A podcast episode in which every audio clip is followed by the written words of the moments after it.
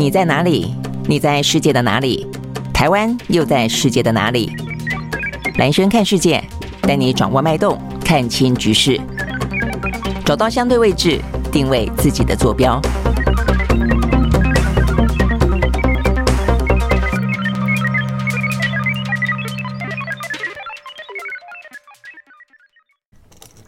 好，大家好，欢迎收看今天的蓝轩看世界。好，今天呢，呃，这个接近周末了哦，所以呢，这整个呃礼拜呢，呃，比较受到关注的就是中国大陆的。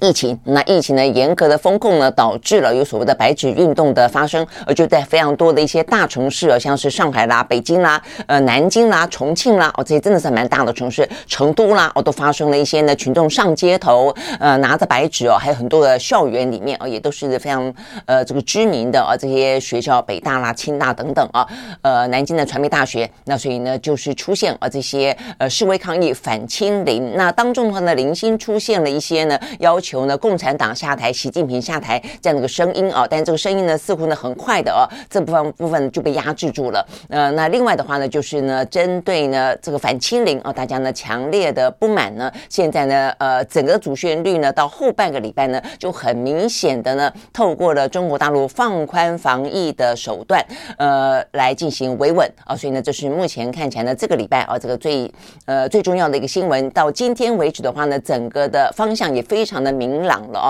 很清晰，呃，那就是呢，在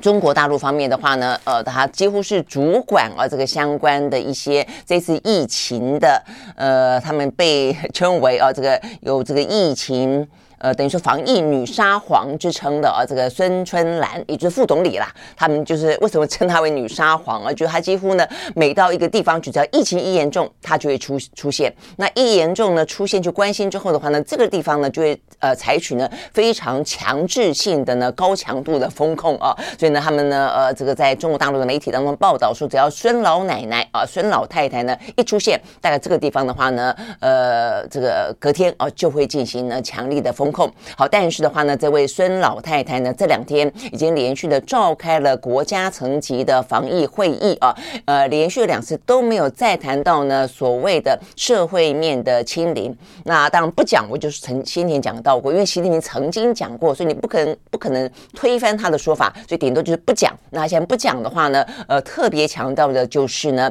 呃，疫情似乎呢有趋，就是说疫情的严重性啊，这个 Omicron 的病毒呢，呃的严呃。这威胁性啊，似乎呢。有趋缓，然后的话呢，讲到说呢，这个疫苗的效果似乎呢也越来越明显，再加上呢，这个防疫的措施经过两三年呢也越来越熟练，那所以的话呢，呃，因为这三个方面啊这样子的一个关系，因此的话呢，目前呢整个的中国的疫情防疫的措施面临到新的情势，应该要因应调整。好，所以这个话听起来的话呢已经蛮清楚的啊，只是坦白讲啊，我就有点呃讽刺的是说呢，呃，这个疫情的趋缓，就这个病。毒本身的致命率啊。致命性趋缓，那以及呢疫苗有效等等，也不是今天发生的事情哦。所以显然的，对于呃中国官方来说的话呢，怎么样子去释出哪些相关有利的讯息，或者说呢呃这个宣布哪方面的数据，都跟他自己决定哦要怎么进行相关的防疫政策是有关系的啦。他要严一点的话呢，他就去强调他的一些呃这个比较严重的部分，然后去略掉一些呢国际之间可能比较呢呃缓和的数字。但是当他决定要哎现在的。面对了整个大规模的民众的示威之后，他打算要放宽了，他就说：“哦，这个病毒呢，看起来已经没那么严重了，等等等啊。”好，但是不论如何。呃，显然的，事实上呢，呃，这个中国大陆的数字确实本来就是不透明的啊。那他选择性的去释放出一些数字呢，反映出来的是他的政策真的是打算要转弯了啊。所以他这个风向慢慢的转了，这件事是还蛮清楚的啊。所以我们待会会跟大家讲一些相关的细节啊。所以就但是就整个礼拜的这样一个呃风呃风向来看的话呢，目前的经济啊这个承受的压力，尤其在中国疫情这一块的变数呢，目前已经呈现了一个比较好转的趋势。那反过来说。的话呢，事实上呢是在美国有关于呢升息通膨这个地方，而、是这一两天的呃大家关心的。那鲍尔呢的相关谈话呢，呃，他再次的呃释放出来一些看起来像鸽派的讯息啦，呃，那所以这个部分的话呢，是在这一两天讨论比较多的。但是说是鸽派哦，坦白讲，我仔细看了一下，我觉得鲍尔的说法呢，其实比起先前大家担心的更加的鹰派啊。为什么呢？因为他讲到的虽然十二月份啊只升息两码，应该是呃每没没有一没有悬念了了啊，但是接下来的话呢，升到总数多少？而且呢，这个最高的利率维持多长才是真正重要的？这是我昨天说的，但他事实上他后来也这样子说。那所以呢，代表的就是说，哎，这个听起来，呃，就是总数 total 里的话呢，他说显然要到百分之五哦是没有错的了。那再来的话呢，会延长更长的时间。那这个听起来其实坦白讲，我觉得还蛮鹰派的哦。觉得如果说你。你以为这一波过去之后，接下来就会呃这个通膨受到控制，然后的话呢，很可能某一天在明年的某一个时间点就要反转降息。那显然的哦，可能。想的太多了哦，呃，乐观的太早了。OK，好，所以大概来说，这是在呃跟经济部分有关的一些相关话题了哦。那所以就整个的状况来看的话呢，就是今天哦我们会比较着重的地方。那另外的话呢，中美之间的啊这个呃科技冷战，以及呢在 G20 之后国际之间啊这个呃似乎稍微的在美中啊这个两大对抗当中比较缓和一点，其实出现了非常多的一些呢外交当中的呃这个折中尊除啊那。这个两两两两见面的呃，这个状况蛮多的。比方说，在昨天，呃，昨天的话呢，法国总统马克宏去美国见了拜登，呃，但是另外一方面的话呢，欧盟的呃这个理事会的主席呢，Michelle，他在呢，呃。中国大陆见了习近平啊，所以呢都是欧洲啊不同的欧洲的呃领袖，但是呢分别见了美国跟中国，他们呢透露出什么讯息？看出来背后呢双方还是呢在强力角力啊，但是角力的过程当中的话呢，当然呃有斗而不破啊，这样的蛮明显的，也是蛮明显的一个趋势啊。大概来说，这也是今天一个重点。好，那这个对台湾来说到底该怎么办啊？所以美国的话呢有一个呢国防的。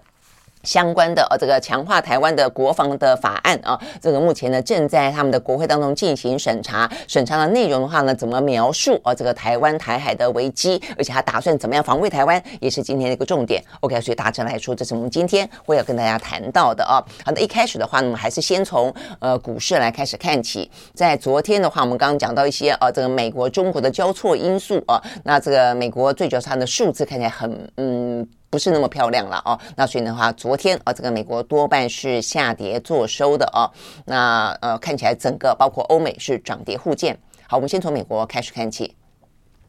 好，在美国呢，道琼下跌了一百九十四点七六点，收在三万四千三百九十五点零一点，跌幅是百分之零点五六。纳斯达克指数涨涨了十四点四五点，收在一万一千四百八十二点四五点，涨幅是百分之零点一三。S&P 500呢下跌百分之零点零九，另外呢，费城半导体跌了百分之零点七八啊，这是跌多涨少的美国股市。那欧洲的话呢，三大指数呢，呃，这个英国是下跌的，跌了百分之零点一九；德国的话涨了百分之零点六五；法国呢涨了百分之零点二三。OK，好，所以呢，这是涨跌互见的美国股市。那现在台湾方面，台股开盘啊，这个台开盘的话呢是跌小跌了，跌了十四点啊，这个。八七点跌回了一万五千点以下，来到了一万四千九百九十七点九三点。好，那但是台湾部分的话呢，比较受到关注的是接下来要在美国登场的台积电啊，这个移机的盛大的啊这个典礼啊，待会呢也会有一些呢后续的报道啊。好，那我们先专注在啊有关于呢。呃，两大，我觉得对我们经济来说，呃，这个两大的影响啊，那也是对我们呃这个整个的国际局势来说，当然是有非常大的影响。一个是美国的通膨，这部分比较简单，我们很快的来说啊，呃，那就是鲍尔鲍鲍尔呢，昨天的一个演讲里面啊，他就再次的谈到了有关于呢这个月呢升息两码啊这样的一个讯息。那确实是了啊，这个相关的 Fed Watch 在这个呃华尔街的呃这个相关的。预测模式跑跑跑跑到现在，大概有七成多都已经大概呃接受哦，也认为十二月份呢呃这个升息两码大概就就差不多了哦。好，但是我就说呢，其实鲍尔昨天的谈话里面，呃，我觉得有点先歌后音了啊，或者说呢，表面歌实际上隐藏了一些呢，可能大家要担心未来呢，呃，就是。嗯比较哦，可能还会挤出很长的一段时间的这个鹰派的说法哦，那就是呢，他特别提到说呢，比起大家关心的减缓升息来说，更重要的是最终利率的。高点啊，就 totally 是多少，以及高利率呢将维持多久？好，所以呢，这跟我真的是前几天一直跟大家分析的，我觉得这个部分真的是来的比较重要啊，而且你会从他们的这个联准会的官员的字里行间，你就闻到这个味道，我就是说他会跟你说啊，现在 OK 啊，现在还呃两码 OK 啊，但是接下来要多长呢？呃，有些主张就说哦，这个 totally。可能不只要升到百分之五，还升到百分之二十五。那甚至呢，最鹰派的啊，Brad 曾经说过要升到百分之五到百分之七的区间。哦，这个听起来数字是很吓人的哦，百分之五跟百分之七是差很多的。而且重点是哦，这个这样子这个状况要维持多久？好，那所以呢，昨天呢，鲍尔这样的讲完之后呢，他还特别说哦，他说呢，我很直白的说，历史的经验。告诉我们哦，他们强烈的反对过早放松政策哦，所以我们将会维持这一条路径呢，一路走走到什么为止呢？走到任务完成。它的任务完成定义在多少呢？定定义在它的通膨要回到百分之二。所以呢，现在是百分之大概七八吧哦，那要回到百分之二，呃，这个这条路真的是还蛮漫长的哦。所以呢，我就说鲍尔所说的呃，这个最高的利率会到多少？然后的话呢，呃，这个要维持多长的时间？这件事情。真的是还蛮重要的。如果说你嗯到了百分之五停下来，但是要维持个一年，或者是说到了百分之七停下来维持个半年，这些部分跟你到呃百分之五，然后呢接下来就反转呃这个降息，这个是很大的差别。好，所以呢这个部分的话，我想这个是大家。呃，不管是一般的呃老百姓，因为我们会受到啊这个升息的一些相关的影响嘛，还有这个美元走升的一些影响。那再来的话，企业啊，不管是呃未来的经济景气的状况，还有呢汇兑的状况，其实会受到一些相当的影响啊。所以这部分的话呢，我觉得要做好一些心理准备。那不过呢，当然鲍尔也说了一些呢，除了这个利率之外的好消息啦。他的意思就是说呢，美国除了呢用利率的方式哦，用货币的方式来消除通膨。之外，他说呢，有一两个状况目前看起来还不错啊。他说呢，呃，有些产品跟一些住宅部门的价格目前看起来都已经有点啊这个下跌了哦，所以这是一个好消息。好，但是他也说，呃，这个呃联准会啊，它的一些数字有显示出来，明年的通膨预期呢将大幅度的下降，但是。联准会呢也曾经预估错误过，所以先讲那个好消息，又讲说哇，万一预预估错误，那他的意思就是说呢，预估错误不是真的错，而是因为整个的局势呢不断的在变化当中啊，这个通膨的路径呢高度的不确定。OK，好，所以呢目前为止并没有看到通膨呃减缓有明确的进展，所以他只能够说，呃，就是啊，这个接下来还要看看大家真的应该关心的是，或者说联准会真的在意的是，他们 totally 要把这个利利率升到多少，以及升到多少之后要维持多长的一段时间？OK，好，所以呢，这是有关于美国呃这个相关的部分。那我们刚刚讲到它的一些数字了哦，那这个数字的话呢，除了它的说法之外，有些数字看起来不是那么的乐观啊。这个包括几个。第一个，呃，我们先讲好消息好了哈，先讲比较乐观的啊，这个比较乐观的、比较好的消息就是说，呃，联总会也比较常去偏好去参考的消息叫做核心，而且还讲到所谓的物价指数啊，有企业的啊，这个有有这个市场上的，也有核心的个人消费支出的。那他们觉得真正担心的就担心会影响到个人嘛，所以他们比较会去看呃这个核心的个人的支出的消费者的物价哦到哪里去。好，那这个呢，呃，十月份所公布的核心。新的个人消费啊，呃，物价指数的话呢，呃，降到了百分之五，呃，先前预期大概也就是百分之五了哦。那这个呃月，我看看哈，这个对。百分之五，那呃月增率的话呢，那本来是预期百分之零点三，等于是比上个月呢大概增加百分之零点三，就只增增加百分之零点二哦，所以呢，不管就年增率来看，或者月增率来看，大概都还算是不错的一个表现啊、哦，所以这个部分的话呢，就是说对个人来说呢，没有并没有这个物价没有呃消费起来，就是。物价啊，就是物品这么多，货品这么多，但是就个人比较常去消费的，可能没有到涵盖这么多哦。那所以呢，就每一个个人平均来看，所消费的部分其实没有涨太多，大概是这个意思哦。那所以呢，这个部分算是一个比较好的消息。那再搭配另外一个数字叫做支出。这个部分的话呢，是呃个人十月份的美国个人的支出啊，那它的呃月报率就是嗯比起上个月比起来怎么样？它是增加百分之零点八啊，大概预期是差不多的。那呃个人的收入的啊这个月报率呢，呃一个呃我看看。对月报率，哎，我刚看是零点八嘛，对不对？个人啊，一个是个人支出的啊，月报率是百分之零点八，个人收入的话呢，还稍微增加了一点啊，从预期的百分之零点四增加百分之零点七。好，所以呢，等于是不论就个人的收入跟支出，还有呢这个呃核心的消费者个人支出的物价指数呢，还算是比较缓和啊。所以这个部分的话呢，呃，被联准会解读为这个是一个比较好的消息。好，但是的话呢，经过呃一连串这段时间的打通膨，事实上呢，经济已经开始受到一些影响了。所以就这个制造业的数字来看的话呢，就比较不是好消息了。好，所以呢，就美国来看，十一月份的 ISM 的制造业的指数呢，第一次呢跌破荣枯值五十，来到了四十九啊。那比起市场预期的也来得低，是二零二零年五月份以来的第一次萎缩啊。所以呢，等于是在荣枯值以下的萎缩啊。所以这代表呢，呃，这个嗯，通膨啊，确实是灌压住了整个的经济成长啊，泼了一头冷水，大概是这个意思。那不只是啊，这个美国，呃，其他的国家啊，这个我今天看到欧亚的制造业指数看起来也是一样哦。所以呢。现在我想是正在啊正在全力压通膨的时候啦，所以这个数字坦白讲是可以预期的啊。就是说我们刚刚说了，呃，到底这样的一个手段啊要维持多久，是不是可以达到效果？明年会不会好转呢？我想这是大家比较关心的啦哦。那所以呢，现在欧亚的制造业的景气都还蛮低迷的。我们来看一下哦，这个部分的话呢，亚洲好，这个亚洲的话呢，呃，还没有反映出现在呢大陆正在疫情放宽哦，所以这个数字比较是在疫情放宽钱啊，所以呢，呃，等于是美国跟中国的因素呢，双双都是呢坏消息哦，所以这个部分的话呢，看起来，呃，要先做说明一下啊，所以呢，这个压力实际上是都还蛮大的。那尤其是呢，仰赖出口的啊，包括像日本、南韩啊，那越南、台湾啊等等，呃，上个月的制造业的指数哦，几乎都是萎缩的。那就台湾来看的话呢，上个月的 PMI 是四十一点六。呃，稍微比十月份的四十一点五好一点点哦，但是远远低于五十的荣枯值。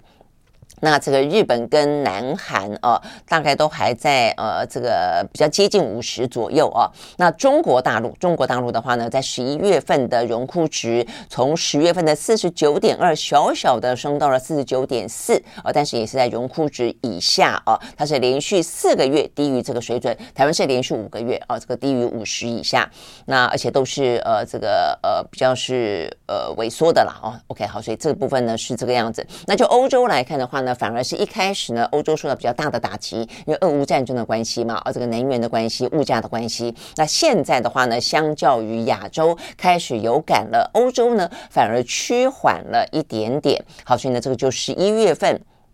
欧元区的制造业啊，这个 PMI 指数，它从十月份的四十六点四升到了四十七点一啊，所以代表了大概稍微的缓解一下了啊，没有的原初担心的这么的糟糕，不过还是在荣枯值以下，我想这是比较值得注意的哦。好，所以呢，大概来说就是呃整个啊这个制造业的状况，所以就就全球目前来看的话呢，呃，欧洲是最早啊就受到打击的，目前稍微的 hold 在那个地方了啊，就没有更糟，有的还稍微的起来一点点。点哦，但是美国还有亚洲的话呢，持续性的受到影响。那台湾部分的话呢，我们刚刚讲到了连续五个月的紧缩，而且目前呢，专家说还没有落地。OK，好，所以呢，这个部分呢是。讲到呢这个制造业的指数，好，那呃，OK，所以呢这个部分的话呢是呃美国因素啊，那接下来我们就要看中国因素了啊。这个中国因素的话呢，在一整个礼拜呢，呃，都是呃受到大家关注的，可能不只是呃这个经济上面来看啊，呃是一个好消息。那就政治方面来看的话呢，是大家一个高度关注啊，这个习近平第三任期开始的。这个起点啊，是不是呢？反而，呃，我看这个媒体哦也有评论说，是不是呢？反而被揭开了国王的新衣。呃，这个新衣指的是他的权力其实没有那么的稳固哦，他的过度的。呃，这个呃强制性跟这样子一个言论紧缩等等啊，这个压制自由、压制民权，是不是呢？反而已经让他的权力基础呢，呃，在进入第三任期的同时出现一个裂缝。我想这是大家最关心的了哦。好，那所以呢，目前看起来的话呢，显然呃，中国大陆哦，其实你们也非常清楚知道啊，这个目前这个问题的呃危机到底在哪里哦。所以很明显的，很明显的，他现在用两手策略哦，那在进行了维稳。呃，我们讲到过两手。策略的话，一方面就针对社会秩序的维护这部分的话呢，采取相当程度的呃这个压制哦，只是这个压制的手段目前没有看到说太太令人发指哦，或者说太太可恶、太超过大家所可能想象的了哦。那所以呢，呃，这两天比较严重是广州哦，广州。那广州的话呢，我就是我们前两天看到的，可能有一些呃这个。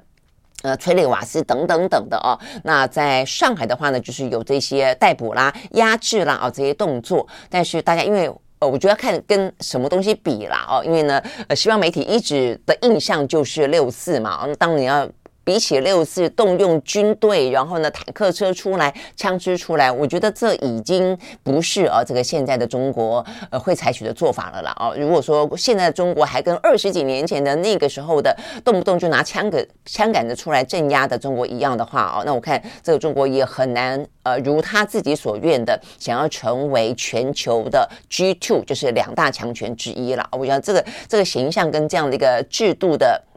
展现啊，跟这个治理的方式，我觉得就算有这个所谓的专制政权跟民主政权的差别哦，但这个专制也不能够来得太离谱啊，所以呢，目前看起来的话呢，这个部分的话呢，社会面还是啊这个动用相当程度的警察去进行维稳啊，那这个部分的话呢，是啊这个呃算是比较严的啊，但反过来说的话呢，很积极的这一面呢，就是我们讲到的啊，有关于呢这个防疫的解封了。好，那这个防疫的解封哦，这个很明显，我们刚刚讲到了这位。的孙春兰啊，那孙春兰的话呢，呃，是我们刚刚讲到说，他有被称为叫做“清零沙皇”啊这样的一个称号啊。那他是国务院的副总理，那他呢，等于是连续啊这个两天啊这个召开了呃、啊、一次是十一月三十号，一次的话呢是十二月。一号啊，那就，没错，就是连续两天啊。这连续两天的话，召开呃这个相关的会议。那在第一次的话呢，召开的会议呢，呃，十一月三十号那一天，呃，等于是在二十六号哦、开始呢，出现了示威抗议的呃人呃人群之后的大概三天左右嘛，哦、啊，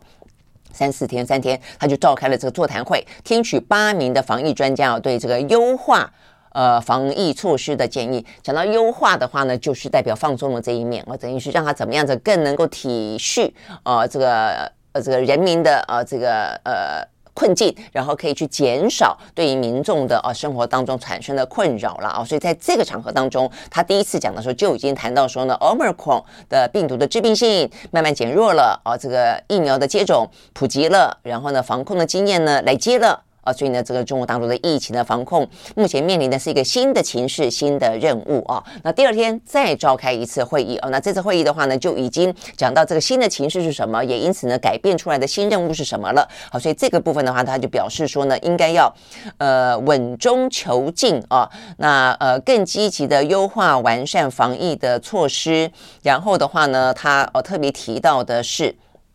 呃，就是呃，从目前来看的话呢，说这个疫苗接种率已经超过了百分之九十，那呃也给啊这个放松防疫创造了条件。那他也强调说呢，呃，就是先前讲到的快封快解跟这个呃。呃，应解即解哦，这个部分的话呢是呃应该要做的，所以它等于是一个比较方向性的了啊。但是呃，OK，我们我们先讲它接下来了啊。那这个接下来的话呢，第一个就大家关注到，这个孙春兰连续两次呢都没有讲到呢呃动态清零这个字眼了。那在在，但是他比较强调的就都是都是优化防疫啊这样的一个新的字眼了。好，那再来的话呢，就是因为这样的一个状况，有几个大城市目前呢都采取了一个新的做法。那这个新的做法的话，也越来越。明确啊，这个当中包括北京、广州、郑州、重庆跟太原，他们已经开始啊，这个优化核酸检测的规定啊。那这个核酸检测就是说呢，在过去这段时间，呃，管你有没有出门，管你是不是在线上活动啊，这个线上上课、线上上班，总而言之，你都要都要进行核酸。筛检哦，那就算你在家里面，你还要出门进行核酸筛检，然后再回家哦。那所以这个问题是第一个扰民之外，我们先前有讲到过哦，像是在兰州就爆发过，说是呃做核酸检测的人员染疫。没有通报，就反而呢，呃，传染了呃这些呢没有染疫的人。好，所以这个部分的话呢，现在是说，只要没有社会面的流动，没有出门需求者，就不用参加每天的核酸检测。OK，好，所以呢，这个部分的话呢，是第一个有关核酸检测的部分的话呢，呃，开始放松。再来一个的话呢，是我觉得比较，呃，这个。比较正式朝向啊，这个朝向呃西方，包括像台湾啊这样的一个做法了啊，那就是呢居家隔离。因为呢，在过去这段时间，你只要染疫，他们一定是送哦送我们所谓的检疫所，送所谓的方舱医院啊，就不可能是在家隔离。所以先前的话呢，不是也爆发过说呢，呃，在云南那个地方啊，云南贵州啊，所以因为要把它移去隔离的地方，所以翻翻车嘛，翻车然后造成二十七个人死亡哦，所以这是一个惨剧。那目前的话呢，先前是在呃北京开始有小。区哦，在进行联署哦，要求说呢，可不可以在家隔离就好？好，所以你看啊，这个相关的部分的话呢，呃，连这个部分哦，这个北京部分哦，已经开始呢实施了。他们说，但是要符合几个条件，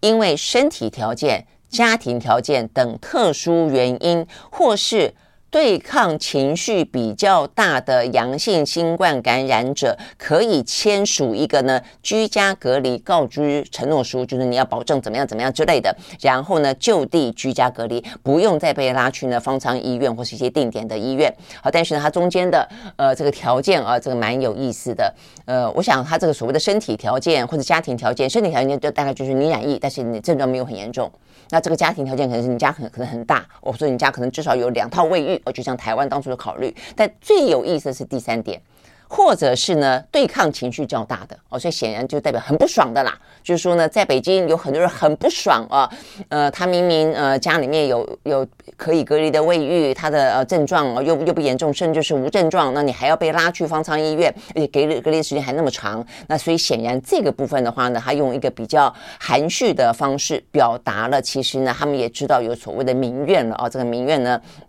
叫做对抗情绪较大者，OK，好，所以呢，这个部分的话，等于是，呃，你即便是因为情绪不爽，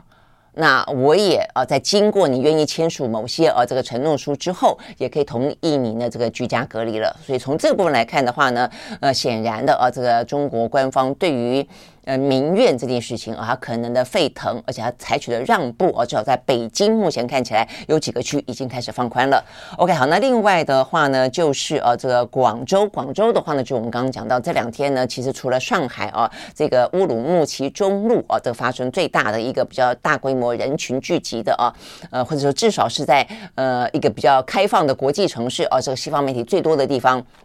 被报道最多的之外啊，呃，比较严峻的、严重的警民冲突，实际上是在广州。好，所以广州的话呢，呃，在昨天，他们的呃广州市的疾控中心发言人啊，也做一个很清楚的表达了啊，他们就说呢，要坚决的落实优化。二十条措施的具体措呃举措，所以它不是去落实清零哦，是落实优化防疫，而就怎么样它呢？看起来呢更加的呃缓和一些啊。那他他们特别强调说，呃，要尽最大的努力减少对群众带来的不便。OK，我觉得这句话听起来真的就是真的是政府存在的意义啦。坦白讲，我觉得不管专制政权，不管民主政权，你你碰到这个事情，大家当然都知道啊，这个疾病可能会危害健健康，但是呢，在某个程度的。防疫措施一定是用最大的努力，必须要去考虑到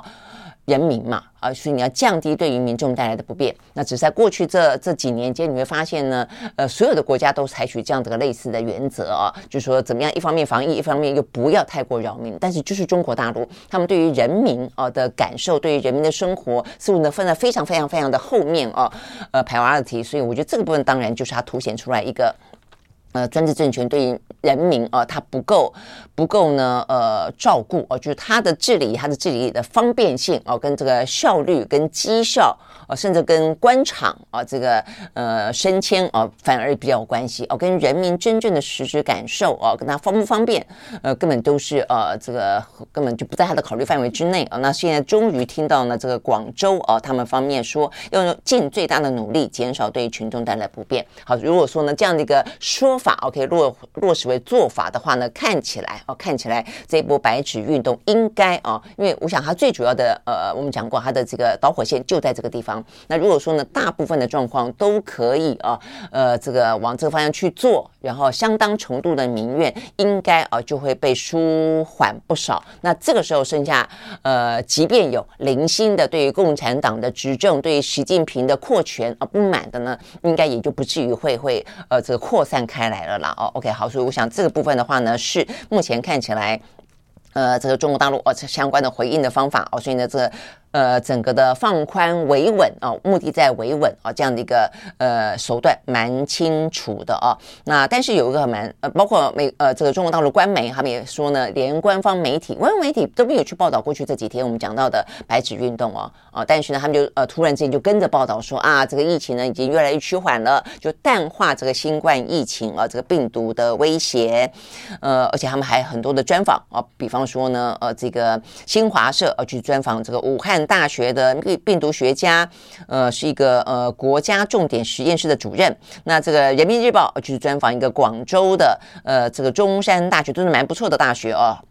很顶尖的。那都去报都去说哦，这个目前的新冠疫情病毒，呃，这个症状已经越来越轻微了。然后的话呢，也没有所谓的呃什么 long covid 啦、后遗症啦，都没有科学的依据等等等啦。哦。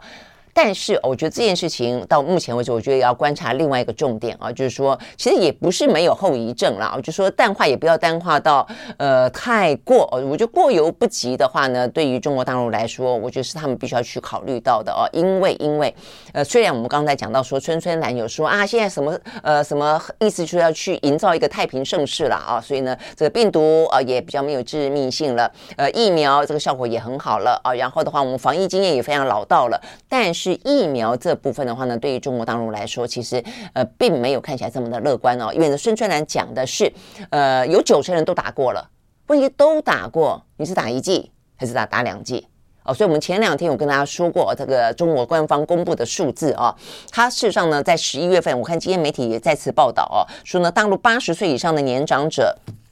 全程打的啊，也不过百分之六十六，所以意思就是说呢，全程就打两剂嘛，就完整接种不过百分之六十六。那真正有打加强剂的啊，这个加强剂的目的实际上就是让奥密克戎稍微的它可以呃这个防止中重症跟死亡嘛啊，它只有达到四成哦，所以呢，如果说它现在因为要针对呃这些。民怨啊，这些示威抗议要去压制它，要去维稳它，因为某种政治上的目的要去维稳，因此呢，在疫情当中必须要放宽，又放宽到呃他们的疫苗的效力跟它的覆盖率无法承担的状况，万一疫情轰一声真的又起来的话，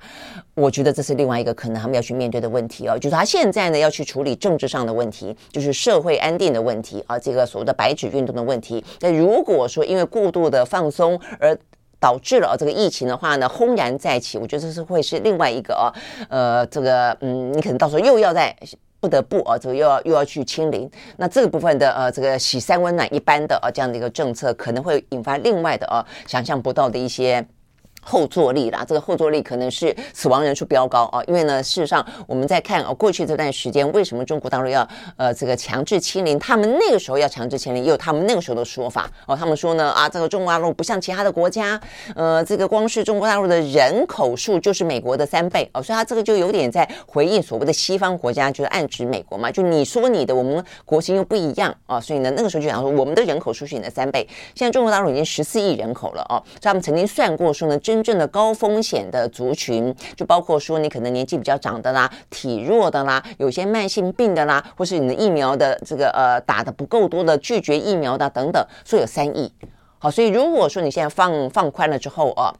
这是前几天在这个呃白纸运动还没起来之前啊，这个这样的一个数字。那如果数字呢是精确无误的话，这三亿等于是在未来这段时间的话呢，面临相当大的风险。好，那所以呢，如果这部分的话，因为呢你嘴巴不说放弃清零，事实上已经开始在放宽，又没有啊这个不愿意去进口。呃这个呃国际可能比较呃有效力的疫苗的话哦，那这个部分呢，如果打的人数也不够多的话，其实真的是哦会有另外的危机产生了啊。那不过当然，现在除了很多地方的话防疫松松绑之外啊。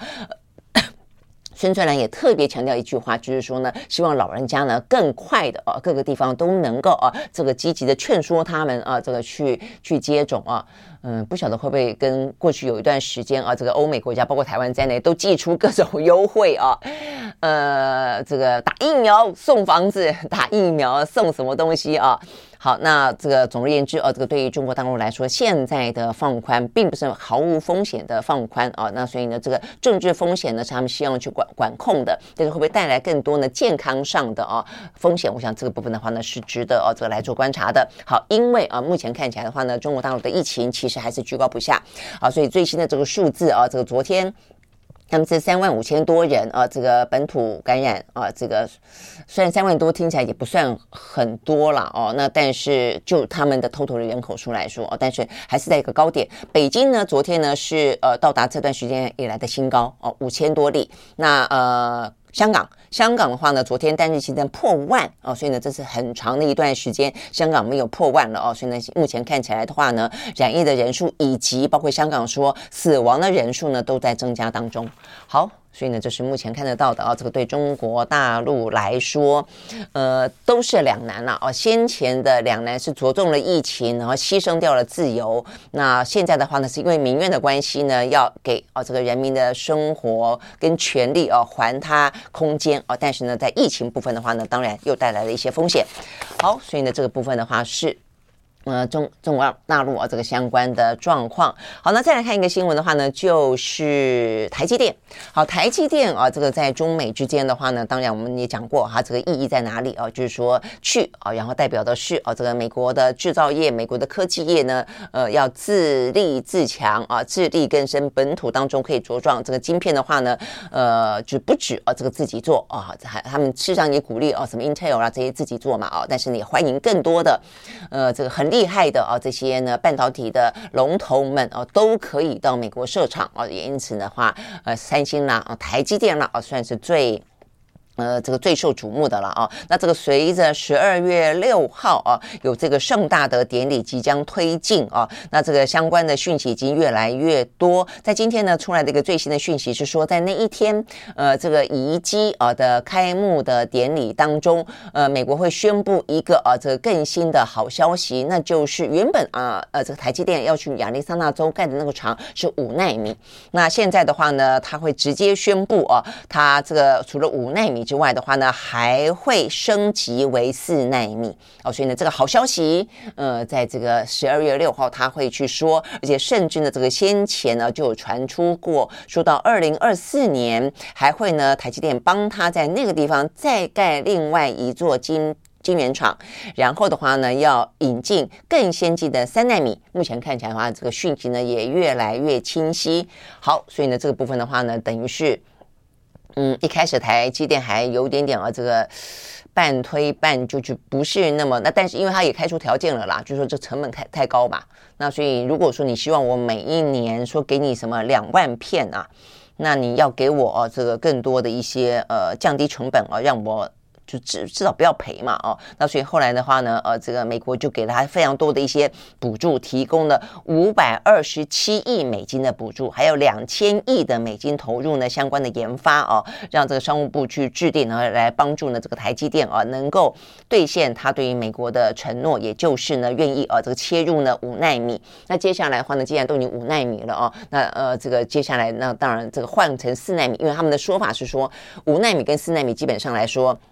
算是同一个家族啦。哦，所以五纳米呢，直接切进更先进的四纳米，基本上来说是完全可被预期，也是顺理成章的。好，但是接下来三纳米的话呢，因为记不记得台积电曾经在台湾保证，我们的政府也曾经保证，哦，就我们大家担心的台湾的半导体的呃护国神山群被掏空，被呃这个呃半推半就又威胁利诱，不管是哪一个方法啊，这个就是呃拉去美国。那台湾啊这个方面的话呢，会不会有所谓的去台化？那所有。们的政府就保证，台积电也保证说呢不会啊，这个最先进制程绝对留在台湾。好，但是当目前看起来的话呢，五纳米、四纳米，连三纳米都已经呢开始传出来说，台积电可能未来两年会盖新的厂，也不排除呢呃放进最新的先进制程。那个呃这个部分又又怎么说呢？OK，好，那这边的说法就是说呢，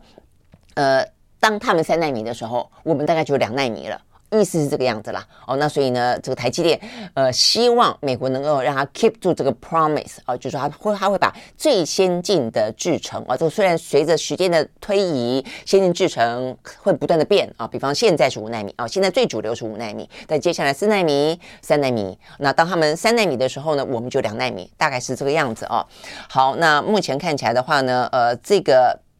亚利桑那州这个啊，这个即将要动土移机的啊，这个是说呢，年生产啊，每个月生产量就是两万片的晶片。那先前的话呢，苹果的库克曾经夸称说他全包了，但目前看起来的话呢，在美方啊，这个最新的讯息是说，苹果大概是呃取用当中的三分之一啦。那其他的话呢，包括像是呢，呃，这个什么呃，超维啦、辉达啦哦等等的，都还是哦，这个可以用到。在亚利桑那州这个厂的呃，这个生产出来的呃产品，但是也因为这样的关系啊、这个就是大家都有需求。我想这是为什么啊、这个接下来会有呃更先进的，还有接下来呢可能要第二个厂的原因所在了啊。那但是目前看起来，显然的对台湾来说，这条路已经是一个。不归路了啦，就是说，呃，因为美中啊这样的一个呃这个科技晶片大战的关系，那因为台美之间，我们政治上、经济上、外交呃经济还不见得，政治上、军事上跟外交上需要美国的关系啊，所以这部分的话呢，呃，就是呃就是呢，这个台积电接下来哈，在美国会是呃有相当程度的呃这个被要求去配合。配配合做一些营运了哦，好，那所以这个部分，那这个部分的话呢，我觉得。这个故事到这边就说完了吗？就是说呢，一段时间的呃，这个拉锯拔河，呃，不管是不得不，或是呃，心里不情愿，现在已经调试了哦，等等，就已经呃达到一个相对的平衡点了吗？看起来好像没有啊，因为呢，这个美国的呃，这个财政部长耶伦，他呢一直在昨天哦，到昨天为止，他在《纽约时报》举办了一场呢峰会里面啊，这个峰会特别的谈论的就有关于呢地缘政治以及呢中美之间啊这样的一个关。关系，呃，叶伦再次的呼吁美国的企业啊，在针对产业链的思考的时候，不能够不去注意到台海的风险。哦，所以呢，他他的意思就是说呢，呃，他们他过去这段时间已经鼓励啊，这个在中国大陆布局的美国企业啊，可以移到印度去了啊。那所以呢，言下之意的话呢，他把这个呃，用一个叫做友岸。外包来呃形容有岸就有朋友的友，叫 friend friend shoring 啊这样的一个有岸外包的说法啊，就是说呃到一个比较友善的啊这个地方去，印度。好，那呃但是呢呃接下来还再强调呢，嗯这个有关于台海的话，那是不是有暗示这台湾的部分也不能够过度的集中，也要再分散？好，那这个台积电到美国去，这样已经算是分散了吗？还是还要再分散哦，所以我想这个部分的话呢，其实你会看到啊，这个美国的想法跟他因此而提出来的要求哦，其实非常的清楚的啊。那只是他要贯彻到什么程度？那现在已经算是都都贯彻完了吗？还是其实现在只是在路上 on the way 而已啊？我想这个部分对我们的企业来说。对我们这个半导体的产业链来说都是蛮重要的了哦。那 OK，所以呢这个部分的话呢是讲到呢呃台积电啊，所以呢这个台积电 Bloomberg 报道呢我们会呃这个要导入啊，在美国的话呢要导入四纳米等等等。好，那呃刘德英啊，这个刘德英是嗯台积电的董事长嘛啊，他昨天呢讲到有关于呃出出去五百个呃工程工程师，总共有五万个也不算多啊，他特别提醒说，真的问题是大家不愿意出去啊，年轻人不敢出去冒险。这个话呢现在。好，在台湾啊，在这个呃年轻人啊这方面有点余波荡漾，但是另外我觉得其实更关键的啊，这个嗯，我觉得对年轻人来说是一个选择啦。我觉得这个话呃，刘德英讲的也也并不是呃有错哦，就是你自己做一个选择。但是呢，某个程度来说，在这样的一个全球化的世界里面啊，呃，即便最近有一些在呃产业当中的逆全球化这样子的一个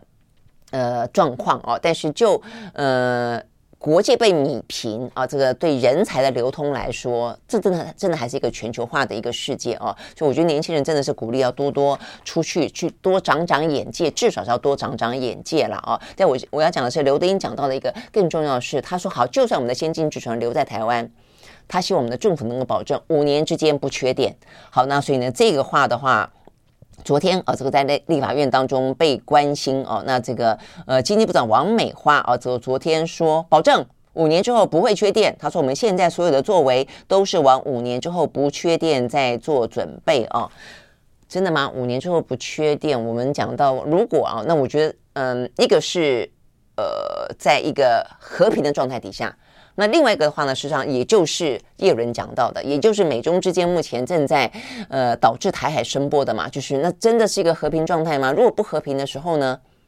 嗯，昨天的呃这个中呃美国对中国的国力啊、呃、国力的报告，二零二三二零二二这个军事报告里面不是讲到吗？有四种可能性的台海状况，那有一个还不是战争，它就是封锁你。封锁你的话呢，我们天然气又进不来，所以我们昨天给你们给大家很多数字了哦，这个上网查都看得到啊，这个有百分之九十七的能源我们靠外外国进口，那这个外国进口的理念有百分之八十就是要拿来用电的煤炭啊，跟这个天然气，那中间有一半就是拿来发电啊，所以如果说你这个万一又出现一个锁岛锁的时间更长，真的是天然气跟煤炭进不来的话，至少一半。接近四成到一半的用电会受到影响，那也不过就是在未来几年间，如果担心有什么样子的一个战争风险的话，所以我都不知道这个王美花保证六五年后不缺电，它是怎么保证法啊？呃，保证不缺电，它就要很多面向哦，它可能不只是呃煤炭的购买、天然气的购买啊，这个接收站的设置啊，你还要有这个能源的配比啊，法国。像欧洲，像为了确保，包括日本也是嘛，日本他们也是一样，他们跟我们最像了，他们的呃这个天然气也是非常高，对，是百分之九十几都依依依赖外来，所以他们现在做什么事情呢？他们就降低天然气的比重，万一万一哦出现状况，现在俄乌战争搞得天天然气就短缺嘛，哦，那所以呃当欧洲面对断气危机的时候，日本是紧张的。那同样也是那么高度依赖的天然气的台湾，我们却好像没事一样，就没有人去讨论，或者至少至少政府对于大家的讨论视而不见、听而不闻。我觉得这才是很蛮荒谬的啊、那我要讲的是日本，他们这几天还在讨论，所以他们呢要降低对天然气的依赖，然后呢咬着牙提高核电的占比。日本是比我们更深刻感觉到核电的威胁的，他们曾经发发生过他们的大海啸，他们的呃这个。这个呃福岛核灾，连他们都基于目前的现实状况，选择了一个对他们来说最有利啊、那相对当然必须要去强化安全的一个状况。那对台湾来说，呃都不去讨论，然后就可以这样子夸口保证说五年五年后不缺电啊！我真的觉得五年后可能王美华也不在了啦。呃，真的是随便讲。OK，好，所以呢，这个部分的话呢，是讲到啊，这个台积电啊，这个连带的啊，不管是中美之间的啊，这个晶片大战，或者对台湾来说呢，你要留住这些呢高科技的产业链以及人才，你要做的事情其实有非常的多啊。那否则的话呢，所谓的外流。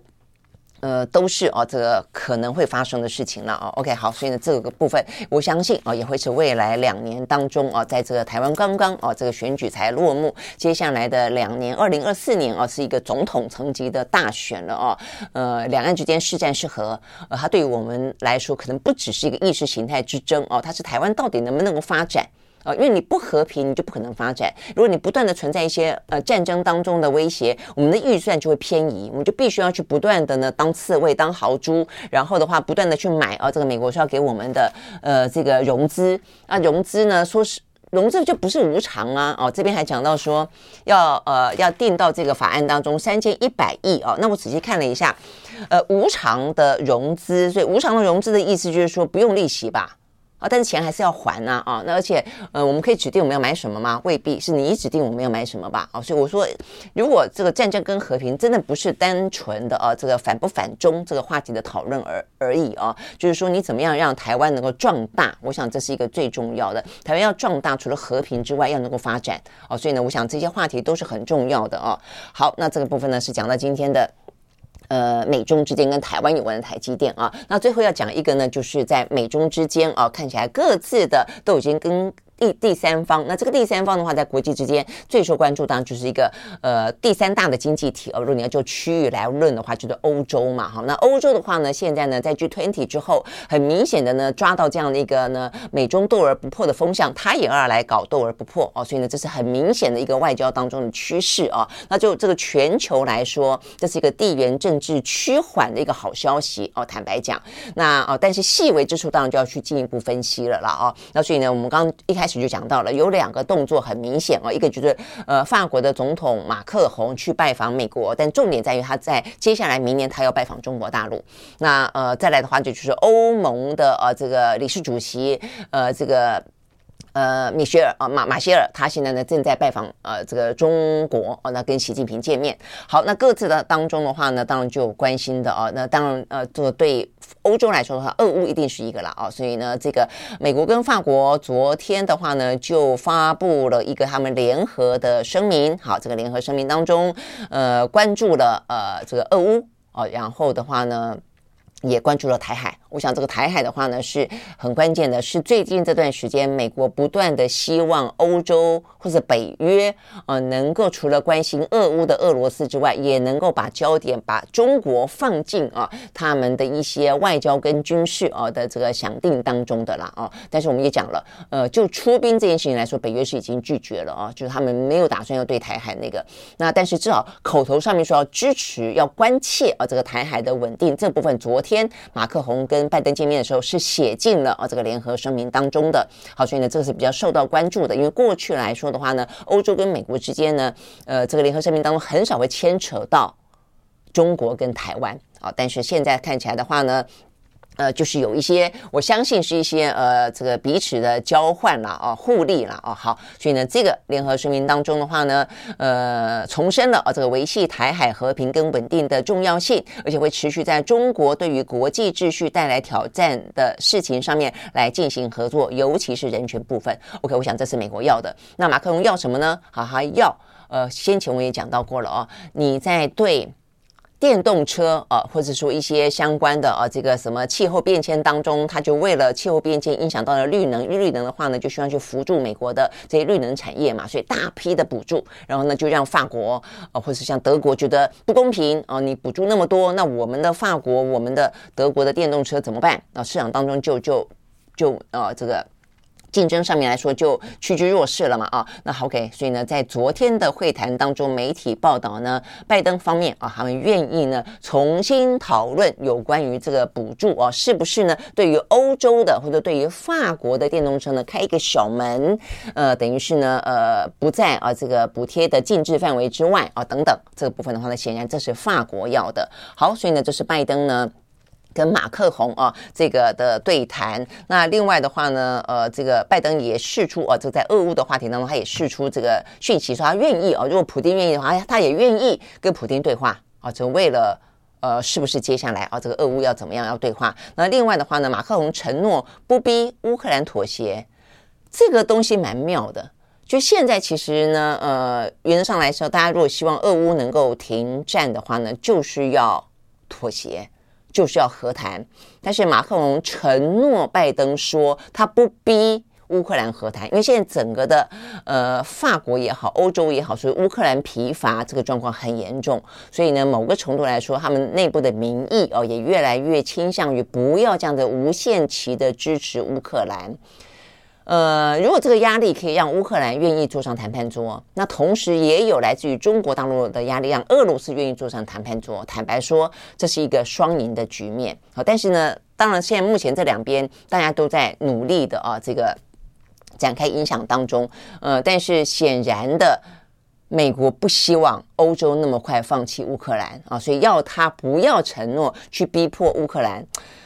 OK，好，所以我的意思说，这个国际情势就是这么的错综复杂哦。所以到底美国希不希望俄罗斯跟乌克兰的战争呢画下休止符？从一开始我们就有问号，到现在为止的话呢，似乎也还是有问号。好，但另一方面的话呢，我觉得他可能在等待，除非啊这个习近平方面愿意啊逼俄罗斯坐上谈判桌，有可能啊。那事实上呢，在这一次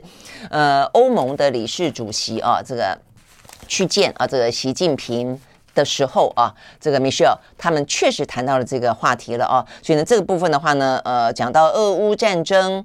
嗯，这个习近平说，这个 Michelle 很白的哦，跟习近平说，希望大陆运用影响力。让俄罗斯在乌克兰的问题上面能够遵守联合国的宪章，呃，最好的话呢，能够呢，呃，这个嗯，让大家看得到和平的曙光了，呃，要避免呢这个危机扩大啊，然后习近平的回答是说，他向来都认为，呃，危机应该要避免升级，而且他坚持，事实上是在俄乌战争当中是劝和跟促谈的，他是这样子说了哦。但是有没有什么实际的行动呢？不知道。OK，好，所以你可以看得出来，现在的话呢，等于是嗯、双方嘛，等于是欧洲试图在俄罗斯跟乌克兰的背后的两个国家，就是中国跟美国，都希望啊，让他们多花点力气，然后呢，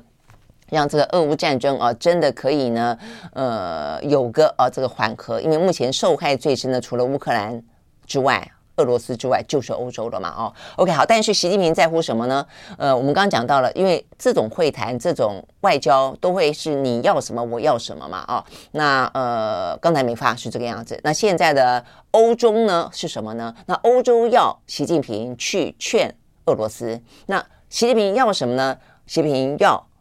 不要跟？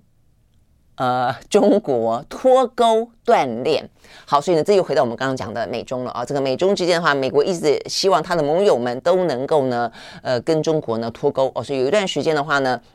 脱钩论啊，这个非常的呃，这个呃盛行啊。每一个人似乎每个国家呢都被中美国呢要求选边站，但事实上美国自己在 G20 跟习近平见面的时候，他并没有啊，他自己都缓和了啊，所以你很难要求大家在选边站了。我觉得这是第一个客观情势，而第二个的话呢，也就是呢，现在各个国家啊也认为我。没有道理啊，要跟中国完全的脱钩。那实际上，当然这个部分是习近平是中国最希望看到的。所以，习近平呢昨天特别强调啊，中方呢将持续的对欧洲企业呢保持开放，然后呃是会提供啊一些。呃，更好的，就是说更好的一些交流的机会啦，等等等啊，那要共同的反对搞脱钩断链，反对呢把经贸科技交流给政治化、给武器化哦，所以呢这边就是有点套用啊这个俄乌战争的话语啊，说俄罗斯把呃这个能源给武器化，呃俄罗斯把呃寒冷给武器化，那现在的话呢，中国啊这些民就批评，那美国一样的就把。科技给武器化哦，他拿这个科技呢拿来去压制中国的崛起哦，大概是这个意思了哦，所以他就反对这个部分，然后呢他就说会呃持续的保持开放，也希望欧盟能够排除干扰。嗯，我想这个话有点意在言外。为中国企业呢提供公平透明的营商环境等等。好，那这个梅希尔的回应也说，他们呢认为，呃，就是没有这个脱钩的条件了啊，所以呢也希望能够跟中方继续的推进中欧的投资贸易协定。OK。好，所以呢，这个大船来看是有关于今天啊，这个比较重要的啊，这个国际当中的新闻。那如果你要看那个呃足球赛的话呢，周末啊可以好好的看一看了。现在已经差不多啊，打进十六强的越来越清楚了啦啊。这个昨天呢，阿根廷。还不错啊，这个终于呃打赢了嘛，哦，他们是呃这个算是维持了胜果。那比利时很惨，比利时呢上次是世足赛的第三名，这一次看起来呃连输两场已经无缘啊，这个无缘呢呃这个进到十六强了。那墨西哥昨天赢球，但是墨西哥的话呢先前的呃这个战绩可能不够不够好吧啊，所以呢也是啊这个就要说拜拜。OK 好，所以呢这个世足赛呢是这段时间以来啊在国际的。呃，尔虞我诈，你争我斗啊，然后看起来呢非常的紧绷啊，呃，状况底下呢很难得的啊看得到的一个比较是呃这个比较健康的正面的赛事了啊。那但是当然中间还是有很多的一些呃外交政治在里头啦，比方说像伊朗啊，这个伊朗跟美国呃美国踢赢了伊朗，当然很高兴哦。但是呢呃为了伊朗目前正在进行的头巾运动啊，那这个嗯也突然之间让他们的球员好像必须要有一些表态，呃这个。支持投机运动的，希望他们表态啊，这个更加的民主，更加的呃呃有这个国际当中的发声。但伊朗政府呢，又又压迫他们不准表态。呃，美国我觉得有点夸张了。美国呢，你要支持投机运动可以，你去改人家的国旗，哦，我真的觉得是是还蛮不尊重人家的哦。所以呢，目前这个伊朗已经。告告进了这个呃世界足协了啊，要求禁赛十场。不过看起来应该不至于了啊。但是的话，因为美国的呃这个足球队啊，这个队长也道歉了啊。但是这个事情就是。